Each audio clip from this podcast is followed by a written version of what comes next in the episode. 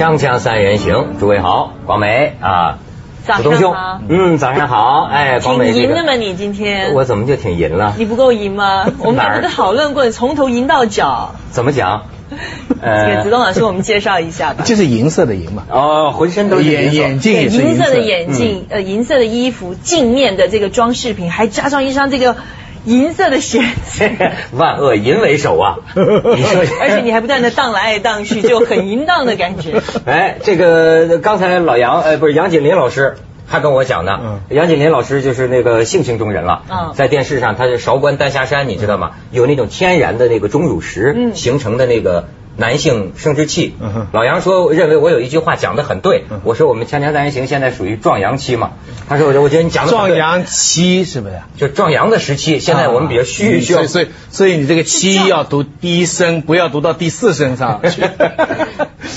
我们是壮年期还是壮壮阳。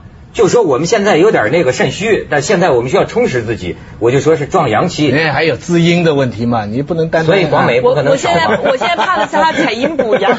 就就是这意思，躲着都有着。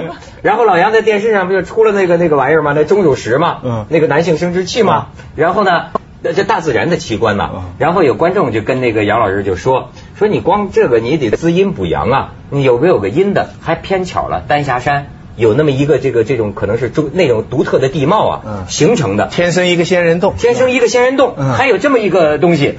结果老杨把这照片儿也给大家看一看无。限风光在险峰啊，这时候就有这个观众抨击杨锦麟老师哈啊，说你好色。伪君子啊，然后杨锦麟老师回了个帖，我觉得回的也挺妙。他说好色是真的，但不是伪君子。对，因为逻辑上来讲，真的伪君子伪的好了呢，就人家就看不出他好色。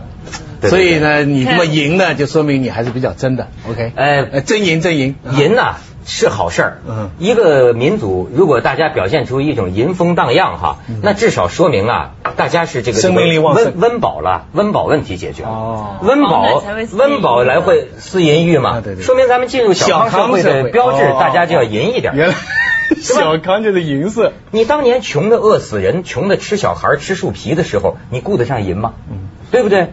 银能银，这说明我们的生活感变好了，对不对？有套理论这个这个 有理不理直气很壮。有些人温饱问题解决不了啊，嗯你知道吗？这个，所以今天我说咱讲点这个事儿啊。呃我在多家媒体上看到啊，曾经的啊全国女子举重冠军呐、嗯这个锦标赛的冠军，还破过世界纪录，就原世界纪录保持者啊，当然打破过全国纪录了。邹春兰，你知道吗？最近在长春一家大众浴池，咱说那种北方的澡堂子里，那个女女澡客在里边洗澡，是惊着了，说啊你是全国冠军，说全国冠军给我搓澡，这就接触邹春兰，你看看她的这个照片。说一年前啊，跟着老公在长春这家那个呃大众的浴池，生活所迫呀。邹春兰这对着镜子清理冒出来的胡茬，受早年训练的影响，身体出现了很多男性体征。面对窘迫的生活，为举重付出所有青春的她，时时深感痛苦。你看下一张，午饭很简单，白米饭加炖白菜。这个浴池啊，给邹春兰夫妇免费提供了一间五平米、五平方米的房间。你看，邹春兰还摆弄她以前比赛赢得的奖牌，其中啊有四枚是金牌。但是金牌有什么用呢？我才发现啊有意思啊。中国青年报报道这个事情，说邹春兰只有三年级文化水平，连拼音都不会。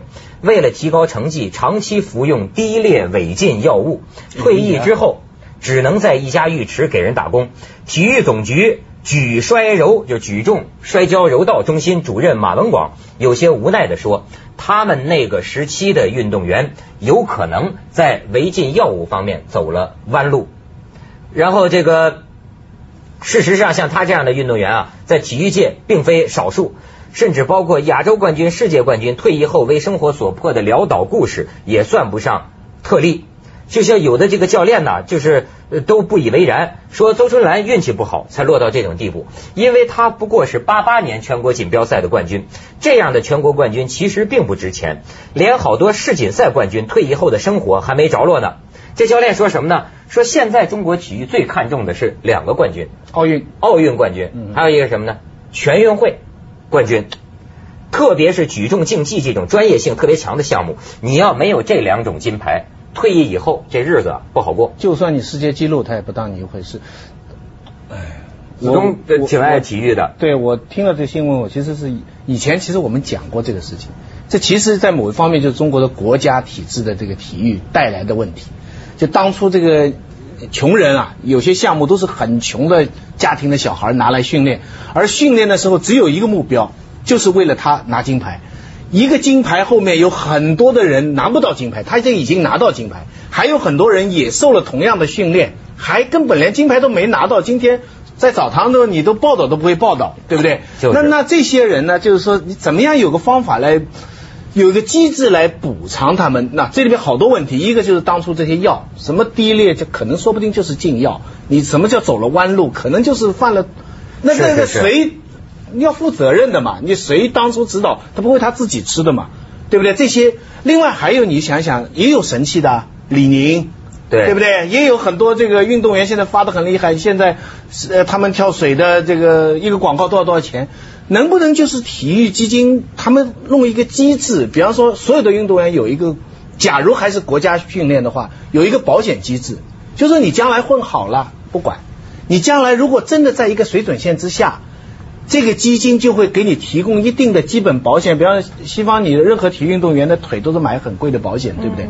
你一旦因为他这是他命根子啊，我我踢球那些人他的腿一伤就千万的赔，那这些人也应该有这样的一个基本机制，就说就在你现在训练，比方说你十几岁的时候，就跟你爸妈说好了，他将来要是好了拿金牌了，发达了做生意变李宁了，那不管。可能抽些税，国家提成一部分，提过来成的这个钱拿过来补那些拿不上的，或者说是将来出问题。比方说，你看我我看那个报道说他后来是是什么，也是他是病还是什么？就是有一年是因为病了以后啊，对，就受训了。对，你说运动员这种情况是太容易发生了。你说体体操运动员，你像高低杠，啪一摔摔不好就会变成什么样？所以这种情况下，这个。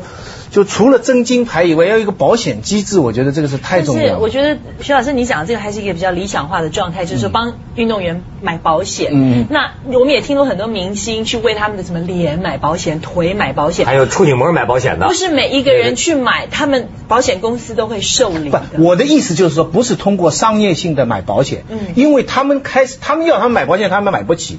他十几岁去训练，国家就管管吃管饭。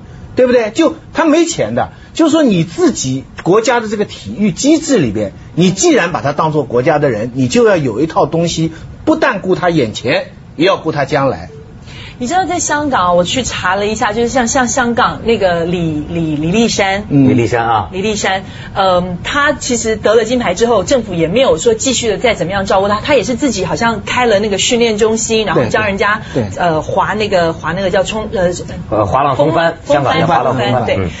然后后来呢，我看了一下，就是说，像对于一些退役的运动员，有没有什么样的福利？他们唯一有一项就是说，如果你退役之后，因为很多人因为训练的关系，所以他们失学了，所以很多人如果说你愿意在退役之后还要继续进修的话呢，政府可以提供你三年的时间让你进修，一年最多补助四万块钱，最低的补助是一万块钱，让你再就业。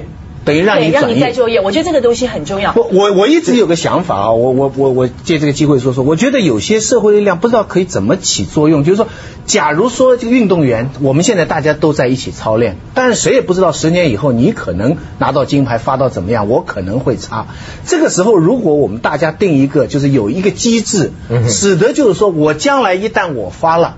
我就会有一笔钱提成出来，不是那些种很不高兴的国家体委硬抽成的，而是那种提出来帮助别的运动员的那种啊。我相信赢的运动员，很红的运动员也愿意啊，也帮助自己。其实对，会不会有这么一个问题？即便没有拿什么冠军，在你这种体育举国体制的这种情况下呀，嗯，他也是奉献了自己最好的青春，对。然后呢，没有机会受到很好的教育，对。他退役之后，即便这还是冠军呢，那即便没拿冠军呢，我想那生活困难，对。更困难，就一无所长，对。你让他干什么？可是当年。你给他吃这个劣质的违禁药物，对对对。你这都是为了创造好成绩啊！中国的体育不像外国那种什么自己喜欢就怎么怎么着的。你像我有一次碰见香港那个芭蕾舞团的嗯。一个一个老师，他就讲嘛，他说讲老实话，这个呃北京的芭蕾舞团水平很高，很专业。他说但是啊，我们香港这边的小孩啊，练起来特别用功，特别勤奋。他说为什么呢？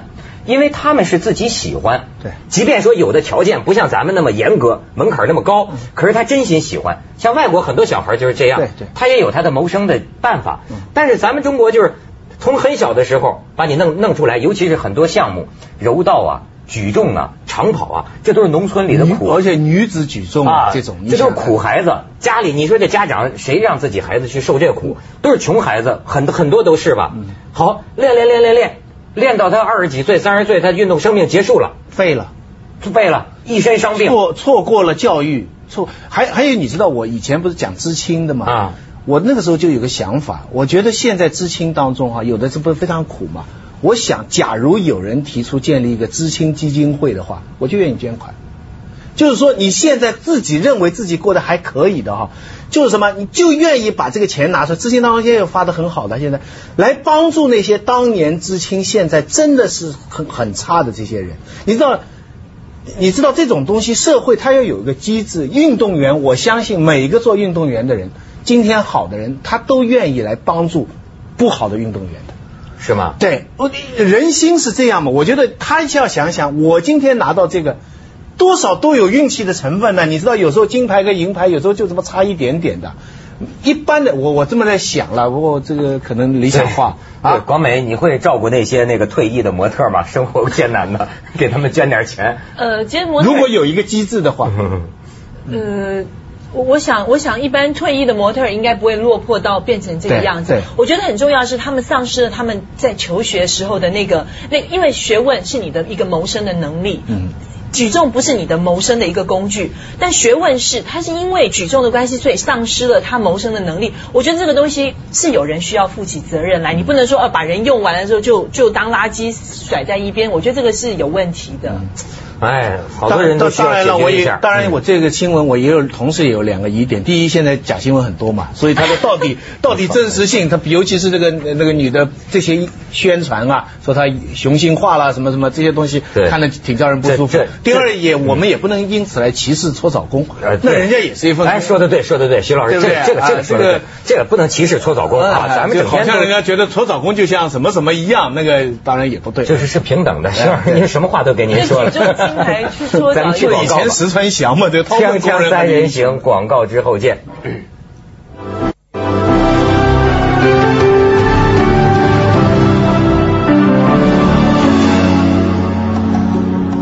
所以徐老师啊是言行如一的人，对吧？刚才这个摄影师都发现，他一边在这儿给我们讲着要给这个退役的运动员捐款，一边他这个后兜里的钱包给给 划了出来。你看，这徐老师这知行合一，这这表里如一的人，就是呃屁股决定脑袋嘛。啊，真是 没错，钱都坐在屁股底下啊。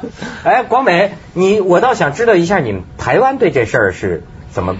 台湾的运动运员动员是因为台湾没有太多呃，像内地有很多真的非常非常优秀的运动员，因为台湾人少，没有到那么那么不是上次像那么庞大的一个训是上次有练机构。两个这个得金牌的嘛？这个嗯，对，但是好像也是在内地对对，没有，我我是觉得哦，我觉得很多呃成功的企业，我觉得他们你说是社会责任也好，或者说你自己的喜爱也好，我觉得呃一些企业应该要负起一些所谓的社会责任来。捐助也好，来赞助他们也好，或者是甚至于像台湾有很多的企业，他们自己根本就有自己一支棒球队，我有一支我自己的篮球队，我就是开就是打开一道大门，让喜欢这个运动的人有机会可以从业余变成职业的，而且呃可能一辈子都不用担心。为什么？因为你退役之后，我是个企业。我让你，我当让没有办法让你当总经理，我总有办法让你当个股长、科长。你做保安，保安跟做老公有就说平等的嘛。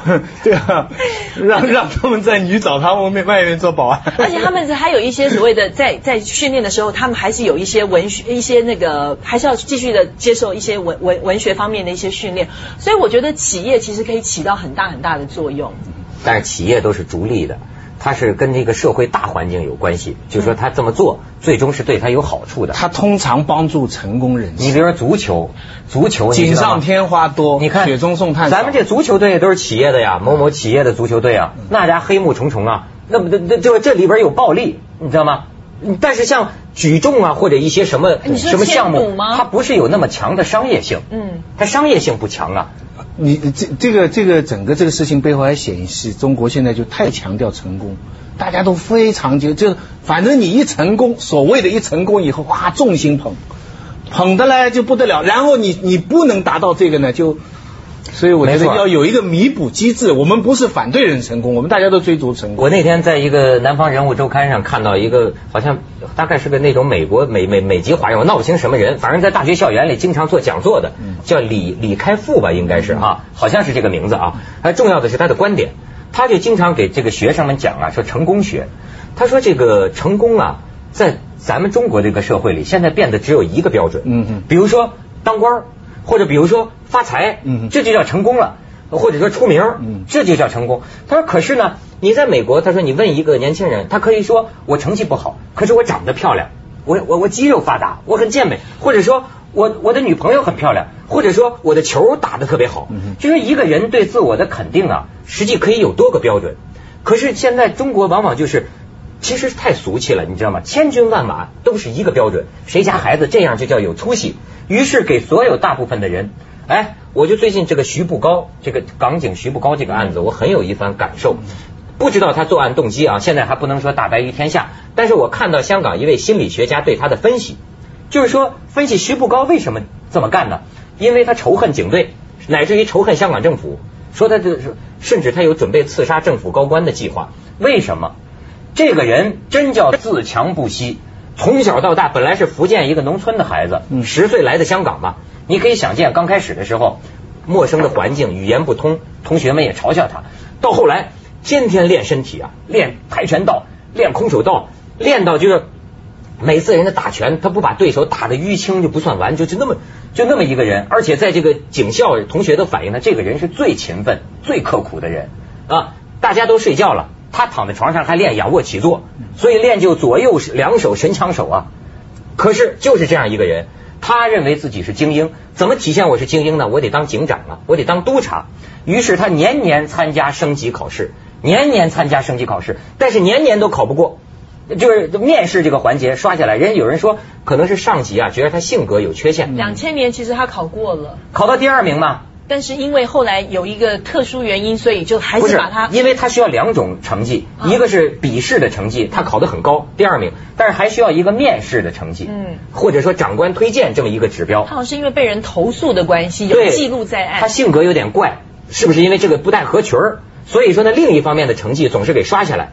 于是呢，这么屡败屡战，当飞虎队不让他参加，当机场特警不让他加入，当警长上上司不推荐他，于是到最后他就疯了，乱了。就是说，你这个警队，你这么瞧不起我，对吧？你太腐败了，我就要把我的矛头对准你，我跟你玩玩，是吧？我打死你警察，抢你的枪，五年你逮不着我，我才是真正专业的，我才是高智商的，你知道吗？这当然这是分析的原因。他走到他走到这个邪路上去了，但这走到邪路上去的一个一个岔道口呢，就在他把做警官看作他人生成功的唯一的一个一个。，所以我那天就这个是一个岔路口，那以后这个当然更不谈了。但是走到这个岔路口上的人现在很多，很多就现在很多人觉得我要做一件事情，这件事情我做不到，就证明我人生是活得非常失败，我还不如死了吧。那么这样的情况下走下去就就很危险。较劲呐、就不达目的死不瞑目啊！嗯你像咱们这头官升不了，那我得了，我上意大利是吧？跟广美玩会儿去。没有我的理论是此处不留爷，自有留爷处。对，但是留得青山在，不怕没柴烧。但但是问题是社会环境提供这种可能性，这是一，还有这个舆论各种各样造。你如果太多的突出某一两条成功的路，就会产生你刚才讲的那个方法。对对对什么人是怎么样，怎么怎么怎么。对对对对，导演都限制我们了。锵锵三人行，广告之后见。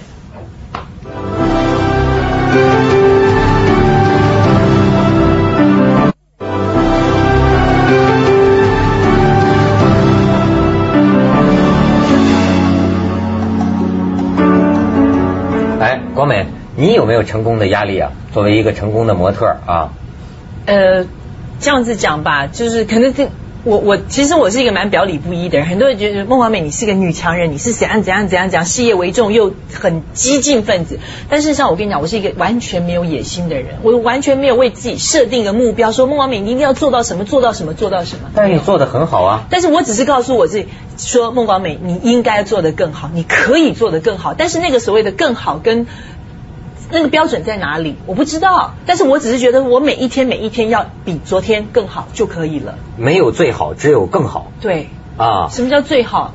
你就是人比人气死人嘛，没有一个标准在那里的。那个我我认识一个朋友，是一个他在美国的大公司工作，到现在到深圳开厂。嗯他讲了他一个观察，他说在美国呢，有富的很好的人，有也生活的很穷的人，但是中间呢有很多很多不同的阶梯，有很多很多的不同的层面。你怎么样一步步，你愿意走多远，你花多少努力怎么走？但是中国呢也有很多人很富在那个地方，穷的在这，这中间是空的，它没有楼梯的，没有阶梯让你上，没有楼梯的。